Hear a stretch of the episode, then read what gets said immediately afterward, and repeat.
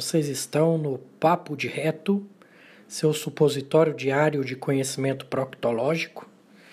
Tudo o que você queria saber sobre o seu ânus, mas tinha vergonha de perguntar. Cada semana teremos uma entrevista e convidados especiais, e algumas semanas serão vídeos sobre o tema de proctologia. Espero que gostem.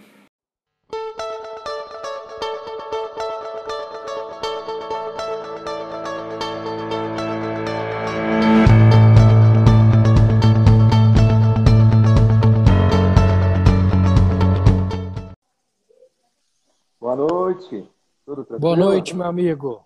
Opa. Tudo tranquilo. Como é Tudo é que tá aí no sul? Tá calor também, igual aqui? Tá, tá calor, cara. Tá bem quente aqui. Tá 34 graus de dia aí, tá bem quente. Eu vou te apresentar pro pessoal. O pessoal uhum. já deve conhecer, mas hoje é minha, minha noite de tiete, porque realmente eu já acompanho seu trabalho há algum tempo. E é. fiquei muito feliz de você aceitar fazer a live comigo. Doutor Ricardo, cirurgião cardíaco, ele tem um podcast, Além do Bisturi, que foi um dos podcasts aí que eu zerei o Tribo Forte, aí estava procurando outros, achei o seu, zerei ele também. Então, vamos dizer assim, é, realizei lives com algumas pessoas que eu admiro e você está nesse hall aí dessas pessoas que eu admiro. Para os meus, os meus seguidores saberem que é uma noite especial aí para mim. E fala um pouquinho da sua história, Ricardo, assim, da, da sua formação e de como que você entrou aí na, na vida saudável, na low carb. Tá. Eu sou médico formado aqui no Paraná mesmo, Curitiba, né, pela PUC, e acabei fazendo a minha especialidade em cirurgia cardiovascular, né, cirurgia cardíaca, e daí depois, mais tarde, fiz a mestrado em clínica cirúrgica. Quando, há mais ou menos uns, uns três anos e meio atrás, mais ou menos, eu vinha fazendo controles meus de check-up, assim, fazer, fazia tempo que eu não fazia, fazer um exame de sangue, vamos ver como é que tá, como é que tá a minha saúde.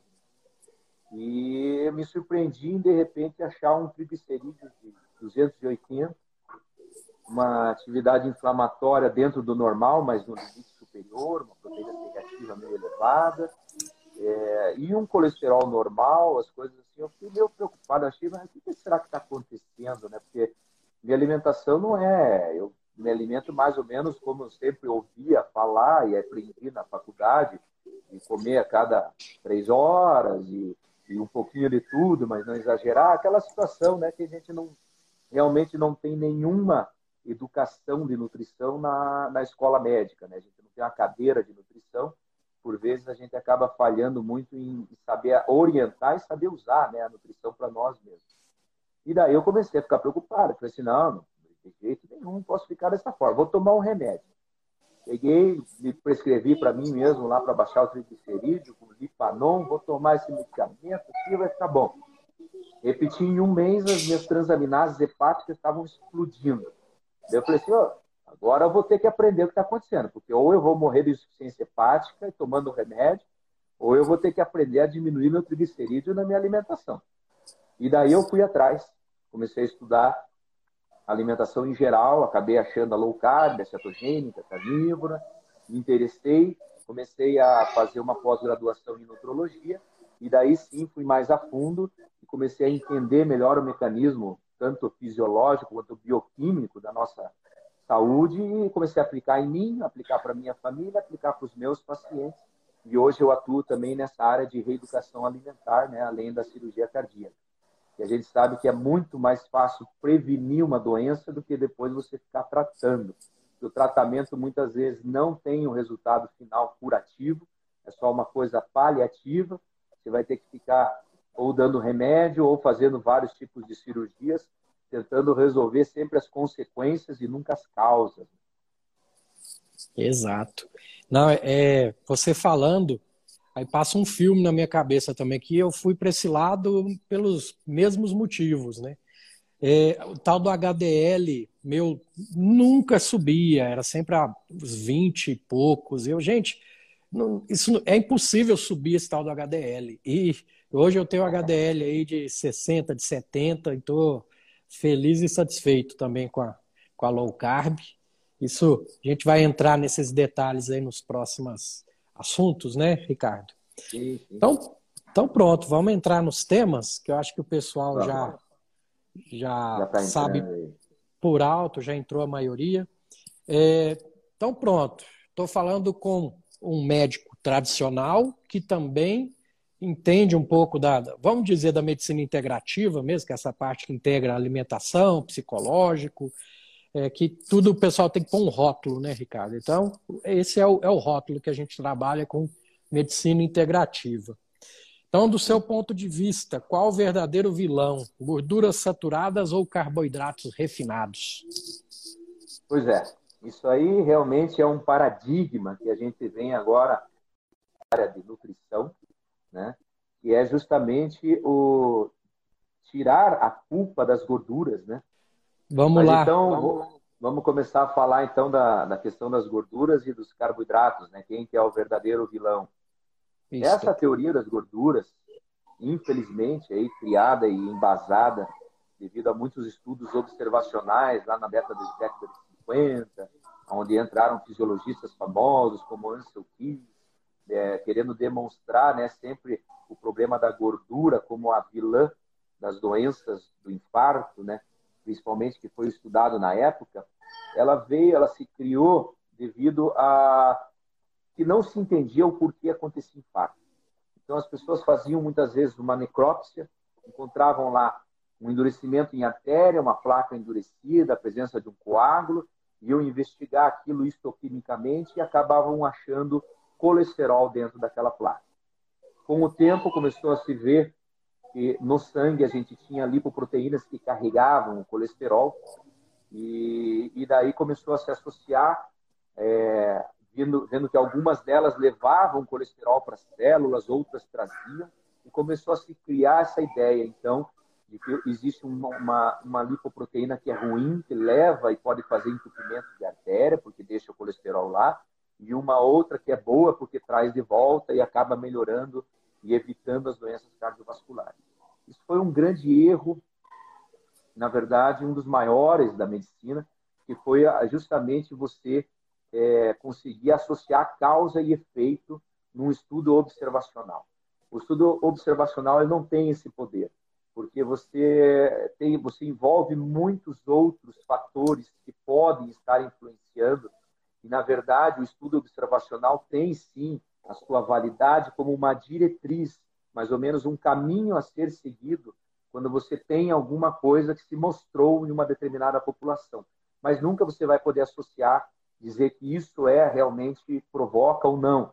É que nem aquela frase famosa, né? Você fala, todo mundo toma água, todo mundo é, morre. E daí você coloca isso numa frase só. Todo mundo que toma água morre. É uma verdade, mas não tem correlação nenhuma. As pessoas não morrem porque tomam água. E isso aconteceu naquela época. Por quê? Porque assim, você sabia que o colesterol estava presente na placa de aterosclerose que provocava o infarto. E você sabia que quem levava o colesterol para as células era o LDL. E você sabia que quando você comia produtos de origem animal, você subia o seu LDL. E daí eles fizeram a, a, a correlação completamente absurda, que não podia ter sido feita. Então, se você comesse produtos de origem animal, a gordura saturada da, da carne, você levaria, então, ao problema do infarto. Então, se perdeu no meio do caminho essa conexão de correlações e a indústria, se aproveitando do momento, tinha que colocar alguma coisa no lugar da gordura, porque ninguém come. A gordura ela dá o, o paladar da comida. Se você não tem gordura, o que, que eu vou colocar? Açúcar. E daí veio o açúcar, né, com todos os seus atributos aí o refinado, para começar a trazer para nós aí a maior e a mais, mais triste história da humanidade, que é essa epidemia que a gente tem hoje de obesidade e sobrepeso, mais de um bilhão de pessoas em obesidade, não é nem sobrepeso, sendo que se você for colocar sobrepeso é mais da metade da população. Além disso, né, porque obesidade, muitas vezes as pessoas associam a obesidade né, ao problema, mas você não precisa estar obeso para estar doente. Né? Ser magro não é sinônimo de, de saúde. E esse tipo de alimentação envolvendo os carboidratos refinados veio a trazer doenças. E por quê? Né? Por que, que não é a gordura? Por que, que é o carboidrato? Né? Da onde se surgiu nessa interpretação? Quando a gente vai ver a, o, carbo, a, o colesterol né, presente na, na, nas gorduras, presente na nossa alimentação, ele é fundamental para a nossa vida. O ser humano não vive, o ser humano, os animais em geral, não vivem sem colesterol. Ele serve de barreira para a célula, porque senão a célula ia se dissolver no sangue e a gente não ia nem se formar, não ia nem ter vida. Então ele forma de barreira, porque ele é uma substância que não é solúvel em sangue. Então ele serve de barreira para a célula de proteção. Ele vai ajudar a produção dos nossos hormônios sexuais, vai ajudar na absorção de vitaminas essenciais como A, D, E e K, então, é uma série de funções que as gorduras, que o colesterol tem e que é fundamental para a nossa vida. Tanto que 80% do nosso colesterol a gente produz. E isso é um outro fator de, de, engano que as pessoas acham, então, que não precisam consumir colesterol porque você produz 80%. Não, você não produz 100%. 20% vem na sua alimentação. E esse mecanismo consegue se equilibrar. Se você aumenta o colesterol da dieta, você diminui a produção interna. Isso é um mecanismo hormonal que atua diretamente numa enzima lá no fígado que faz a produção do colesterol. E até é interessante, só para dar uma deixa, eu peguei hoje na, na, nas novas diretrizes que tem, né, que é a diretriz aqui brasileira das dislipidemias e prevenção da transclerose, a quinta diretriz, que é a mais recente, ela, ela cita aqui no, no item 7.1.4. Acho interessante até de colocar o item, porque ele coloca aqui que o colesterol da alimentação ele tem pouca influência sobre doenças cardiovasculares e que não há evidências suficientes para estabelecermos valores de corte para o consumo do colesterol. Você vê que até em diretriz isso já está. Tipo, não é o colesterol que traz doença. Até na diretriz de aterosclerose já está falando disso. E por que, que ele não traz doença? Porque justamente por esse mecanismo de feedback, quando você come colesterol, que vem do produto de origem animal, você diminui a sua produção interna e isso se balanceia. Então você tem o seu 100% de colesterol necessário para você viver. Se você começa a associar a presença de carboidratos, que são alimentos processados, alimentos criados, não existe na natureza açúcar, pão, bolacha, não tem árvore de biscoito. Isso aí foi criado. Então, são produtos industrializados, ricos em açúcares refinados. Esses açúcares, eles fazem alterações hormonais, principalmente com insulina. E quando entra insulina na jogada, você faz uma destruição a nível do organismo, porque ela altera várias funções. E uma delas é justamente a inibição desse mecanismo de feedback que vai fazer com que você não tenha mais o limite de produção interna. Então você come colesterol e você come o, o carboidrato, libera a insulina e a insulina começa a aumentar a produção interna. Então, em vez de você parar no seu 100% de colesterol, você vai para 120, 150, 200, 300, você não para de produzir, porque você não consegue fazer o mecanismo de feedback. Entendeu? Então, na verdade, a gente sempre está com esse problema na alimentação quando envolve carboidrato. Você aumenta muito a produção do colesterol, consequentemente, você vai aumentar o número de lipoproteínas circulantes. O tipo de lipoproteína que carrega o colesterol que vem da, da nossa alimentação exógena, ele é também é diferente do tipo de lipoproteína que carrega o nosso colesterol produzido internamente. Então, o que, que acontece? A gente tem frações diferentes nós temos frações de LDL que são do tipo A, do tipo B, que justamente têm tamanhos diferentes e têm reações diferentes no nosso organismo. Então, a do tipo A é justamente aquela que aumenta com o colesterol que vem da dieta. É o colesterol que vem de produtos de origem animal. Essa lipoproteína é maior. Ela não tem as suas apolipoproteínas da membrana tão próximas. E ela dificilmente vai sofrer ação de outras substâncias podem levar à oxidação e ao início de processo de aterosclerose. Então, quando a gente come carne, a gente, quando a gente come carboidratos que aumentam as lipoproteínas do tipo B, essas são pequenas, são internamente produzidas, elas estão, por serem menores, a sua conformidade de apolipoproteínas é mais suscetível a, a reagir com outras substâncias. No caso, que a gente já vai explicar daqui a pouco, é, substâncias inflamatórias, que são os radicais livres que vêm através da nossa alimentação errada. E daí, quando ela oxida, vai levar a processo de aterosclerose. Então, o início de todo o processo aterosclerótico, ele envolve inflamação e envolve carboidratos refinados por causa da insulina que é liberada por causa desse tipo de alimentação. Né? Você pode me interromper aí, que às vezes o raciocínio Não, tranquilo. e a gente não, não para. Tá? Excelente. Tá? E, e, o que vem na cabeça é exatamente a comida de lanchonete, que na verdade ela é alta em carboidratos refinados e é. alta em gorduras ruins para piorar, né? Tem isso também, tem as gorduras dos óleos vegetais aí do, do óleo de soja refinado, que é uma bomba relógio. A nossa, a nossa alimentação hoje ocidental ela é muito pró-inflamatória. Né? A gente gera muita inflamação quando come, porque tudo que a gente come oxida. Se a gente fosse de ferro, a gente ia enferrujar, porque tudo sofre ação do oxigênio.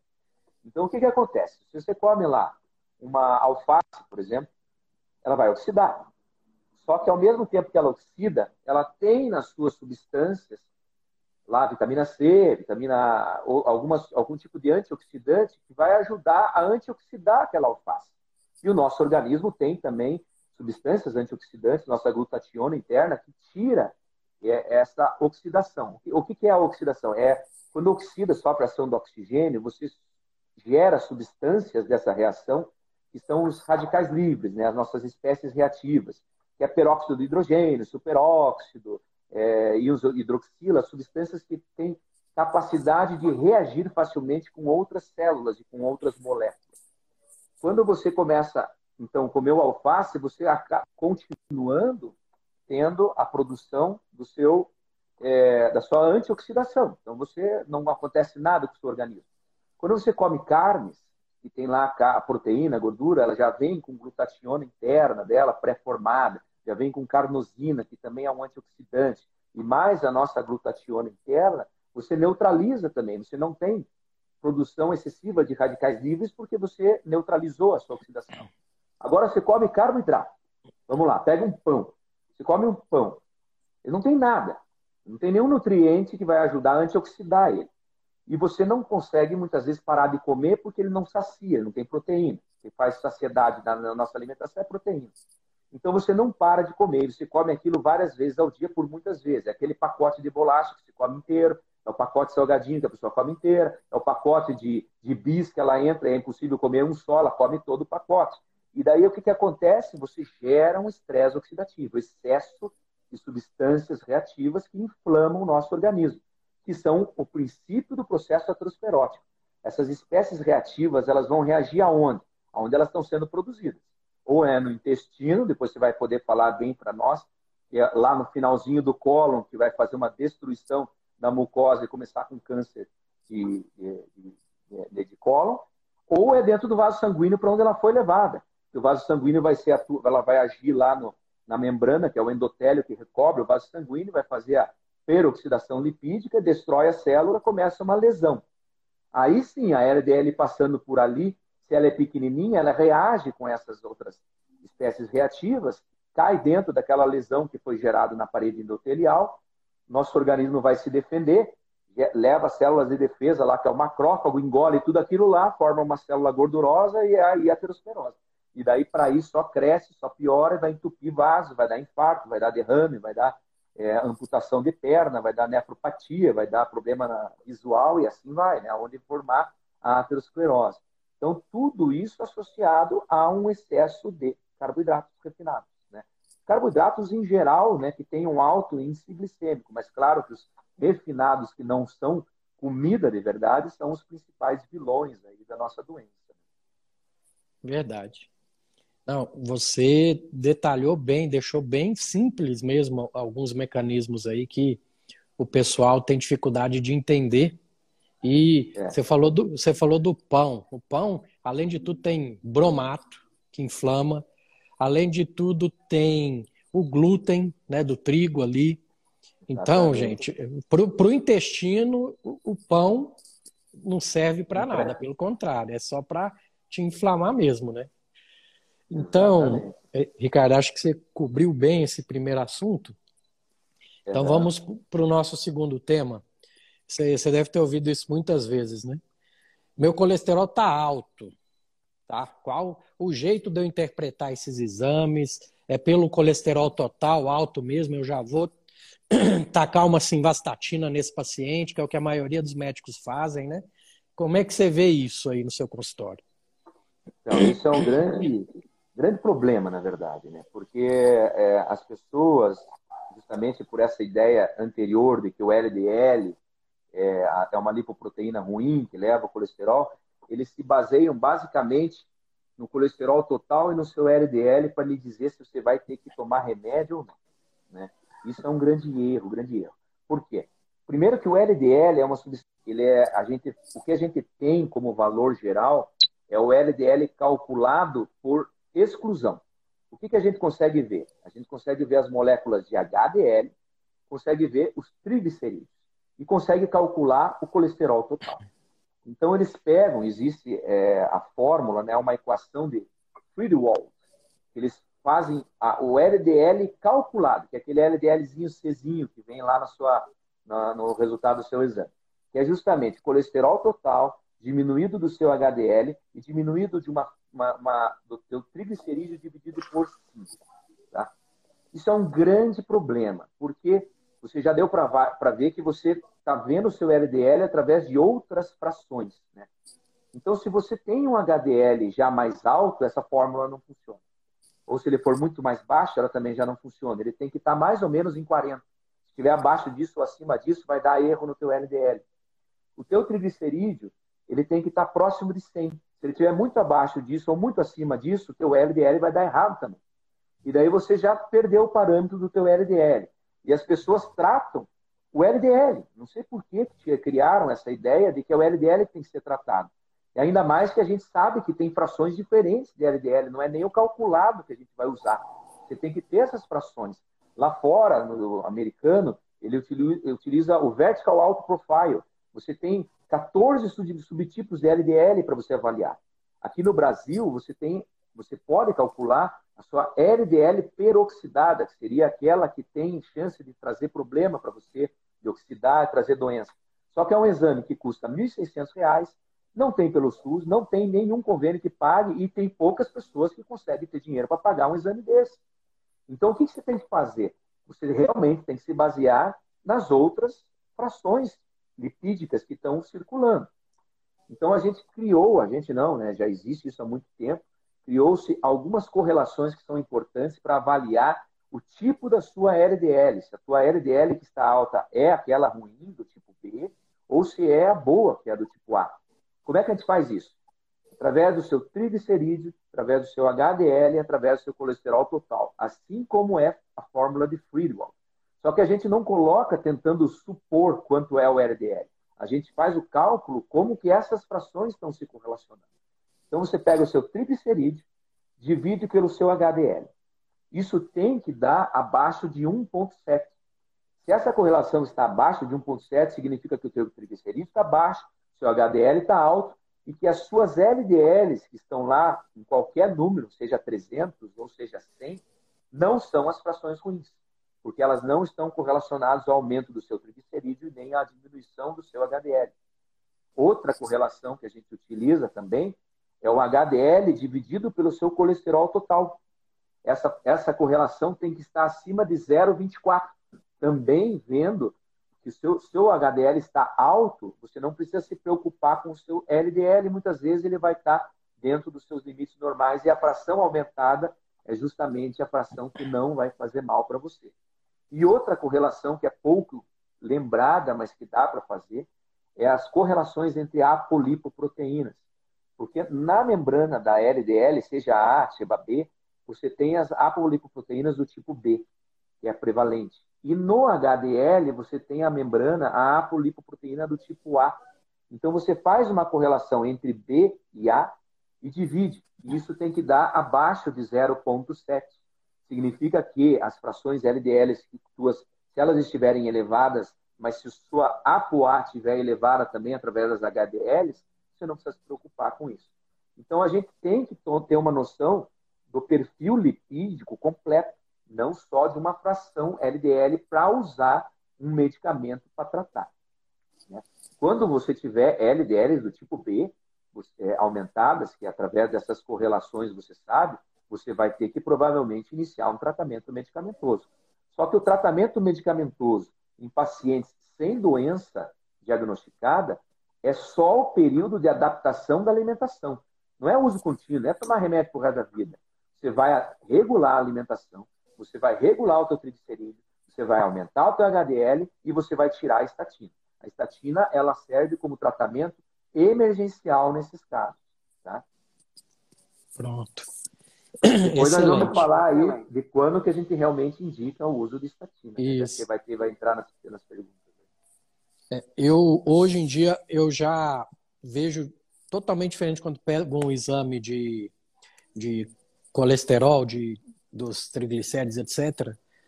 Porque eu também já fui médico tradicional, né? Que não via dessa forma.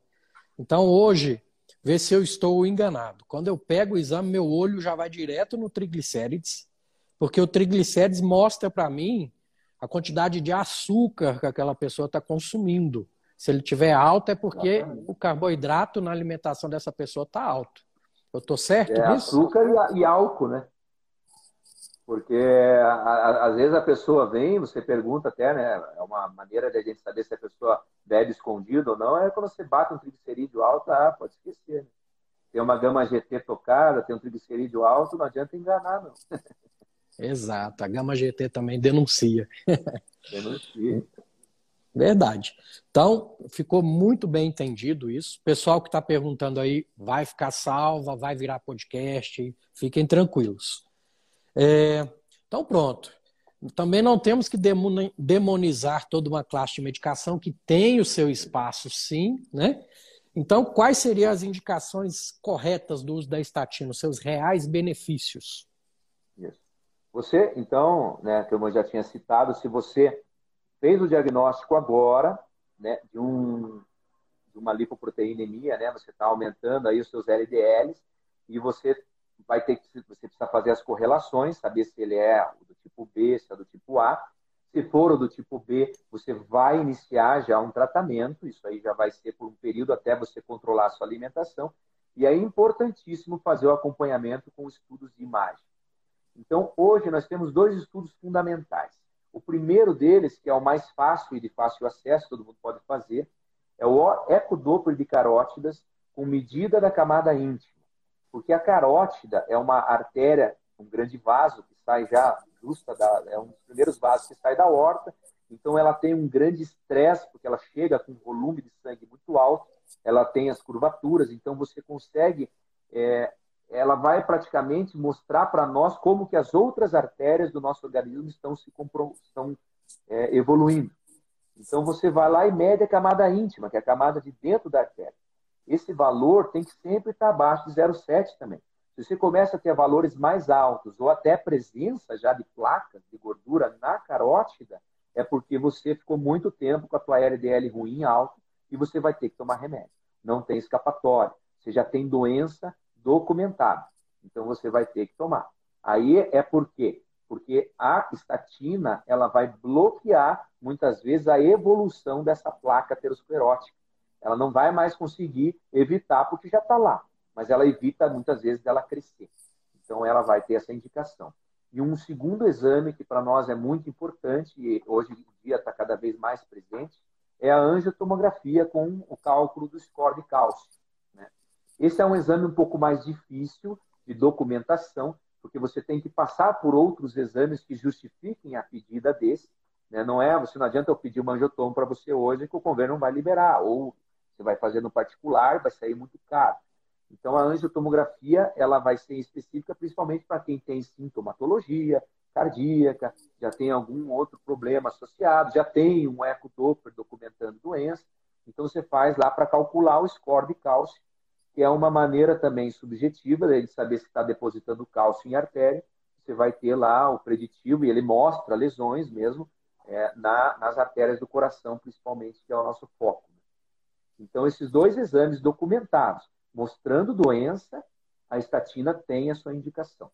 E vai ter, provavelmente, uso contínuo, porque você já tem placa. Agora, você ainda não tem nada nesses exames, não tem nada, nenhuma doença estabelecida, você pode até utilizar a estatina como uma terapia emergencial, mas ela não vai ser de uso contínuo e não vai ser para sempre, porque o importante é você atuar na causa, é tirar o que está provocando essa, é, o que pode levar a doenças e não ficar tra tratando consequências por resto da vida. Né? Então, um outro exemplo também, pacientes que já foram submetidos ou a cirurgia cardíaca, ou a procedimentos de angioplastia, já tem estente, já é uma mola de metal dentro da artéria, você já tem uma atividade inflamatória crônica que você não tem mais como reverter. Você vai ter que usar a estatina para evitar de progredir doença. Né? Excelente. O pessoal que já infartou uma vez, o pessoal que já teve AVC, eles também têm uma indicação do uso mais contínuo, né, Ricardo?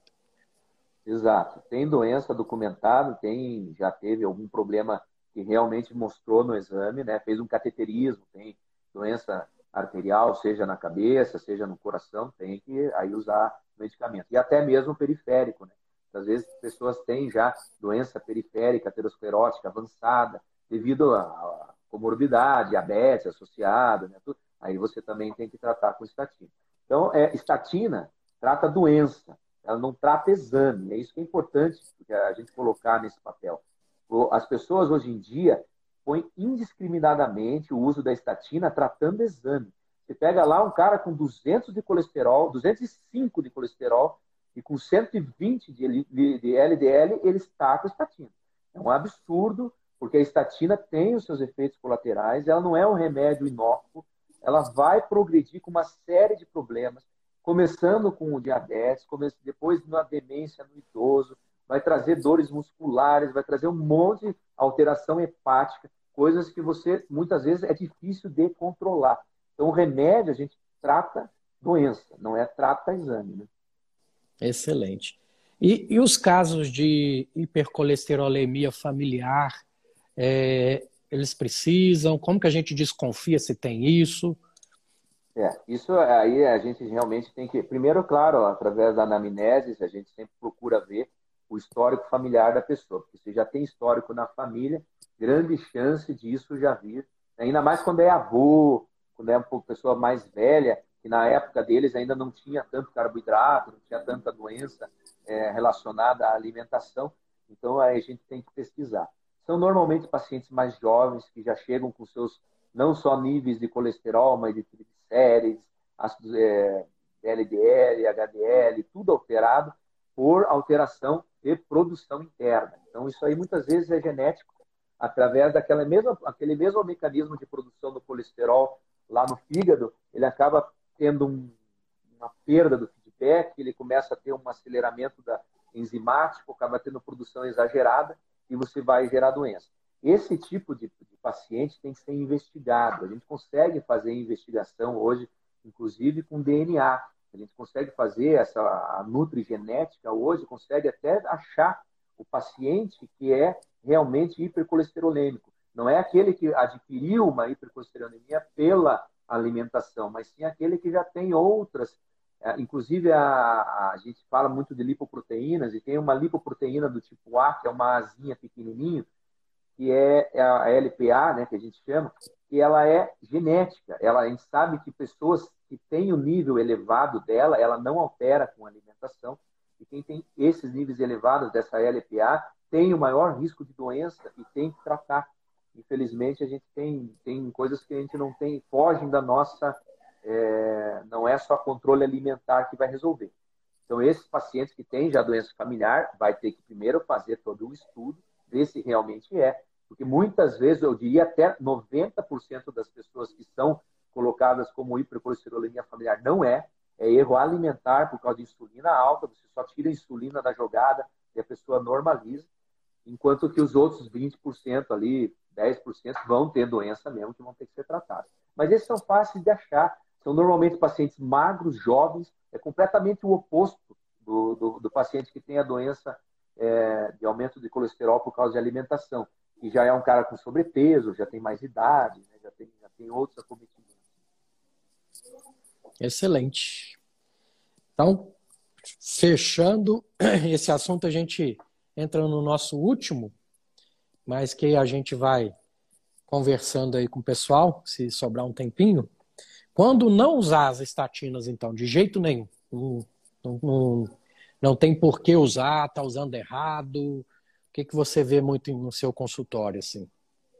É, a gente vê, então, na verdade, hoje nos consultórios de cardiologia, né, principalmente dos. É, é difícil dos pessoal mais, mais antigo, digamos assim, né, é, de ter essa ideia é, errada de prescrever medicamento. Eu vejo um, um, com muito maus olhos a maneira como vem prescrita é, a presença do, do, das estatinas. É um medicamento, sim, que tem a sua função, como a gente já explicou, mas hoje em dia as pessoas estão tratando um erro alimentar com remédio.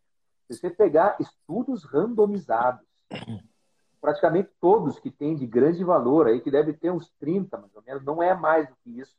Não tem estudos randomizados de, de grande. Tem, tem estudos assim pequenos, mas que a gente não pode levar em consideração pequenas amostragens, mas estudos grandes, randomizados, que realmente colocaram estatina, compararam com o uso de não estatina e tal, nenhum deles conseguiu diminuir doença cardiovascular, usando assim indiscriminadamente o uso de estatina. Os que conseguiram reduzir, se você vai lá nas entrelinhas, o cara tinha outras doenças associadas, já estava com diabetes, já estava com, com alto, já estava com insulina ou resistência insulínica, e daí você vai colocar no papel, esses pacientes se beneficiam com a estatina, porque você tenta brecar um pouco o efeito que aquele LDL ruim dele vai trazer. Mas as pessoas que têm utilizado como padrão e dado estatina como padrão LDL alto, a maior parte não tem indicação. E é um grande erro hoje da cardiologia e da medicina moderna o, a maneira como é prescrita a estatina. E, e os guidelines aí têm tem reduzido o, o, o, valor, porque parece que guideline prioriza mais é laboratório do que clínica, né, né Ricardo? É, é, é um problema. Agora vieram com essa de low is better, que quanto menor o teu LDL, menor o teu risco de, de doença cardiovascular. Tanto que a gente tinha antigamente, é, tivesse abaixo de 100 o LDL, o pessoal nem dava bola. Né? Agora tem que estar tá no seu paciente, porque daí você faz um cálculo, existe um score, que é o score de Framingham, que você faz o risco de eventos cardiovasculares em 10 anos. Né? Você faz um cálculo, onde você vai colocar lá idade do paciente, o LDL, o HDL, o triglicerídeo, a pressão, o diabetes e, e tabagismo. Tá? Você vai fazer uma pontuação de acordo com cada item desse. Essa pontuação vai de menos 3 a mais, a mais do que 14 e daí você vai entrar em baixo risco, em médio risco, em alto risco e em muito alto risco. Então, hoje em dia, eles colocaram assim: os pacientes que têm baixo risco, você pode aceitar um LDL até 130. Pacientes que têm médio risco, até 100. Pacientes com alto risco, 70. E com muito alto risco, 50. Só que esse muito alto risco, ele vai ser é, subestimado ou superestimado por essa fórmula porque você está utilizando um LDL calculado, que, como já lhe falei lá no começo, você se tiver triglicerídeo vai alterar, se tiver alteração de HDL vai alterar. Muitas vezes você está mexendo com LDL que pode ser, deu 100, mas ele pode ser 80 ou pode ser 120. É uma variação muito grande para você colocar numa fórmula e a pontuação aumenta muito, deixando às vezes a pessoa em alto risco, sendo que ela estaria em pequeno ou médio risco, porque é uma pontuação que vai aumentando de acordo com o LDL. Então, você perde esses parâmetros de, de utilizar uma fórmula dessa para indicar medicamento. Você tem que ter o raciocínio lógico, a fisiologia humana. Tem que saber que o colesterol tem que estar tá lá e porque se ele aumentou, qual é o mecanismo que aumentou ele? O que está provocando? É um LDL ruim? Não é um LDL ruim? Ah, é um consumo errado de alimentos é, com carboidratos? Não é. Por que, que aconteceu? É uma doença familiar? Não é uma doença familiar?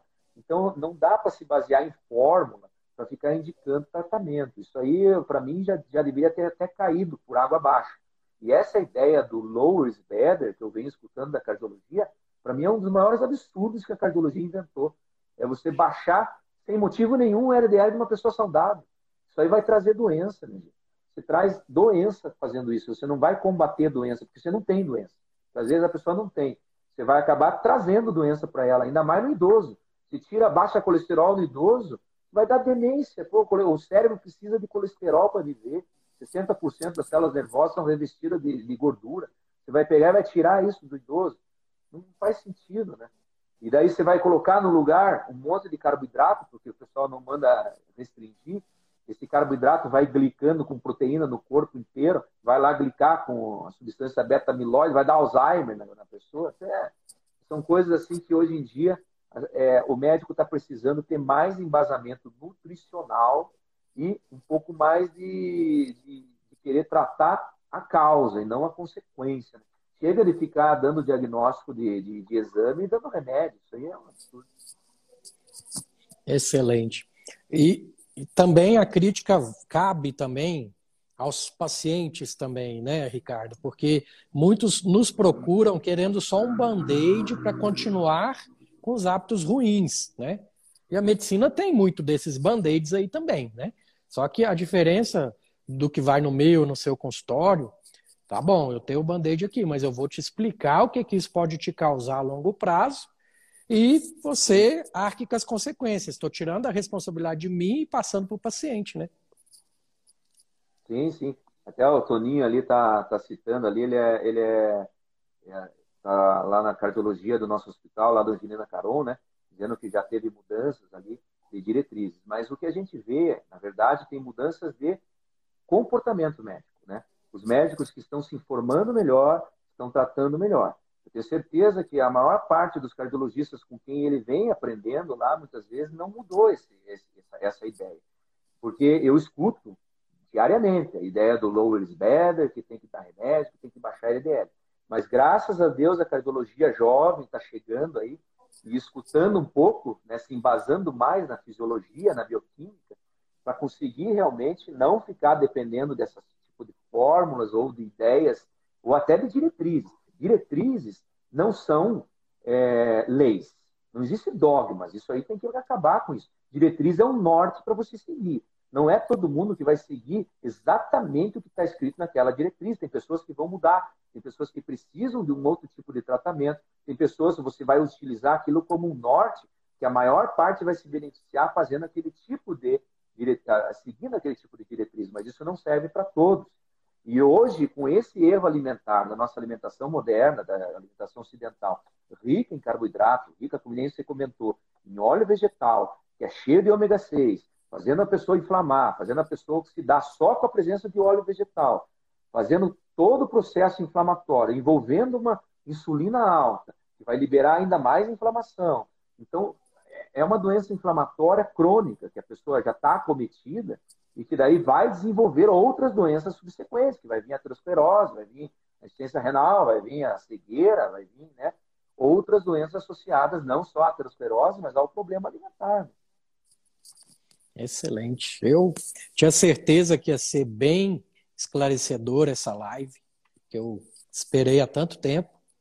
E eu sempre peço, Ricardo, para os meus convidados, isso aí eu, eu, nem te comentei isso, mas é, livros que mudaram sua vida, pode ser na área médica ou fora da área médica, porque eu gosto muito de ler, então os meus convidados me dão algumas dicas, eu corro atrás aí do livro. Tá. Você quer. É, é, cara, eu tenho. Deixa eu virar aqui cara. Eu tenho a minha biblioteca pessoal aqui, cara, que eu, eu, eu, eu, eu fiz uma, uma ida, cara, e eu tive que trazer na mala, cara. Eu quase não consegui trazer os livros que eu tenho aqui, cara. Mas o que eu sempre indico, cara, que todo mundo tem que ler, eu vou, eu vou colocar aqui que vai ficar mais fácil, né? É, esse livro aqui, né, o Good, Good Calories do do, do e Bad Calories do, do Gary Traubs, né, cara? Isso aqui é, ele vai aparecer ao contrário aí por causa da imagem. Mas esse livro, cara, é o papa para quem quer entender alguma coisa da questão da, da alimentação, né, baseada aqui. A Fat Chance, né, também. O Fat Chance, que é é muito importante para quem está seguindo já uma alimentação low carb, né? O, esse aqui, cara, para mim é o, é o, é o que trouxe toda a minha elucidação de vida, cara, né?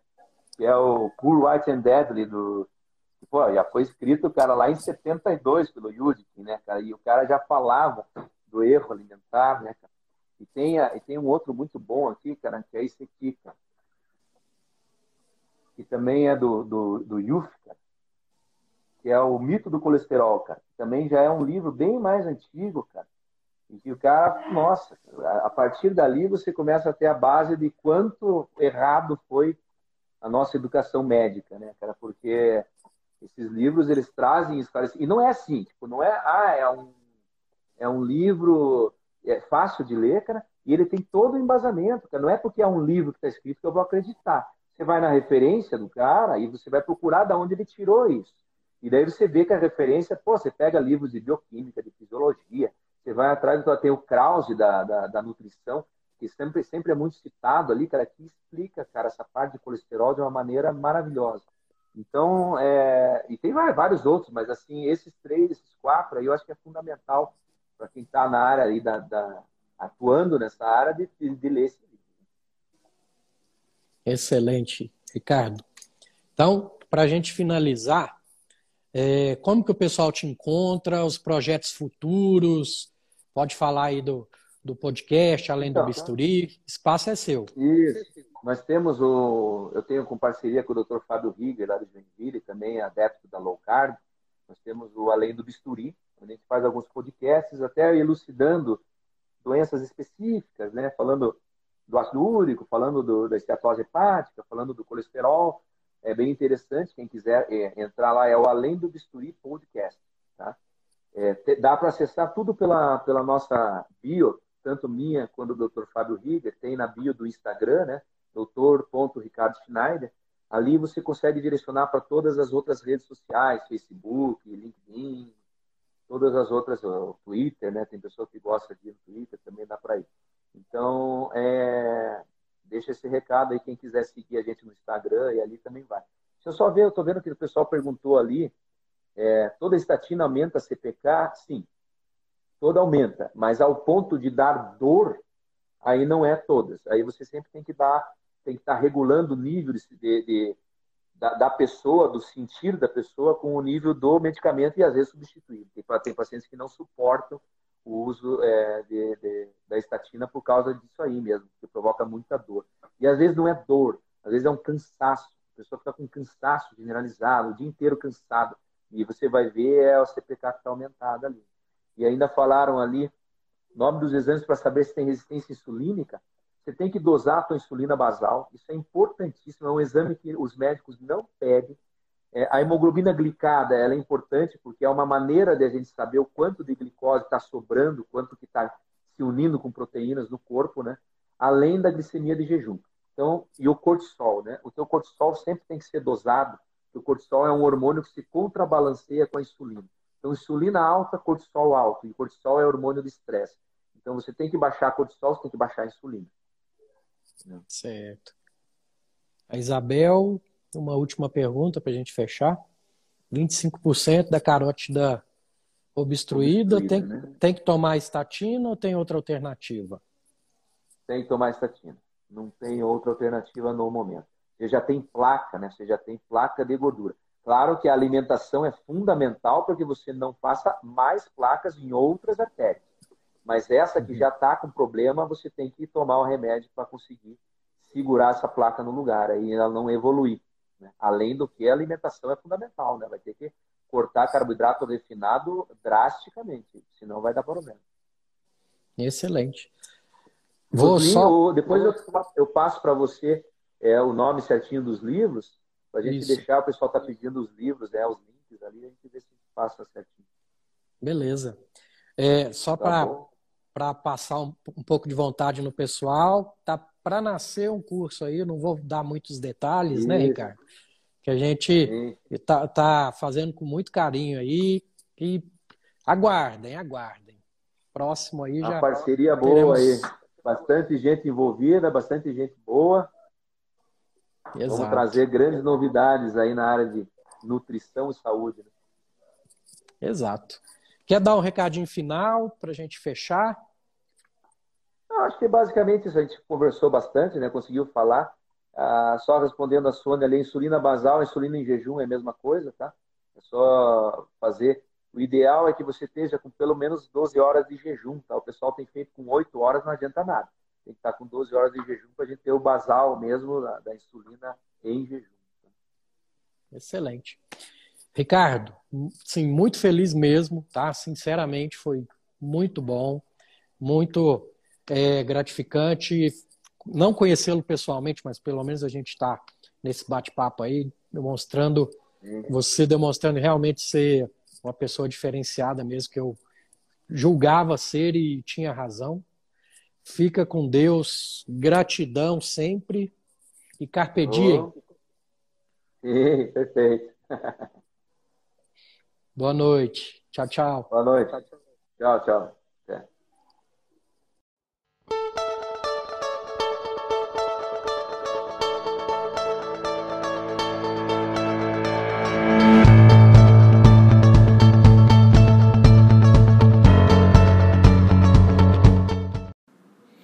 Então, esse foi mais um episódio do Papo de Reto, seu supositório diário de conhecimento proctológico. Tudo o que você queria saber sobre o seu ânus, mas tinha vergonha de perguntar. Lembrando a vocês que estamos no Instagram como arroba Papo de Reto. Vamos seguir, vamos indicar para as pessoas, vamos impactar vidas e tem meu livro também, com o mesmo título, tá bom? Tá à venda lá no Instagram. E espero que tenham gostado. Até a próxima. Fiquem com Deus e gratidão sempre e carpe diem.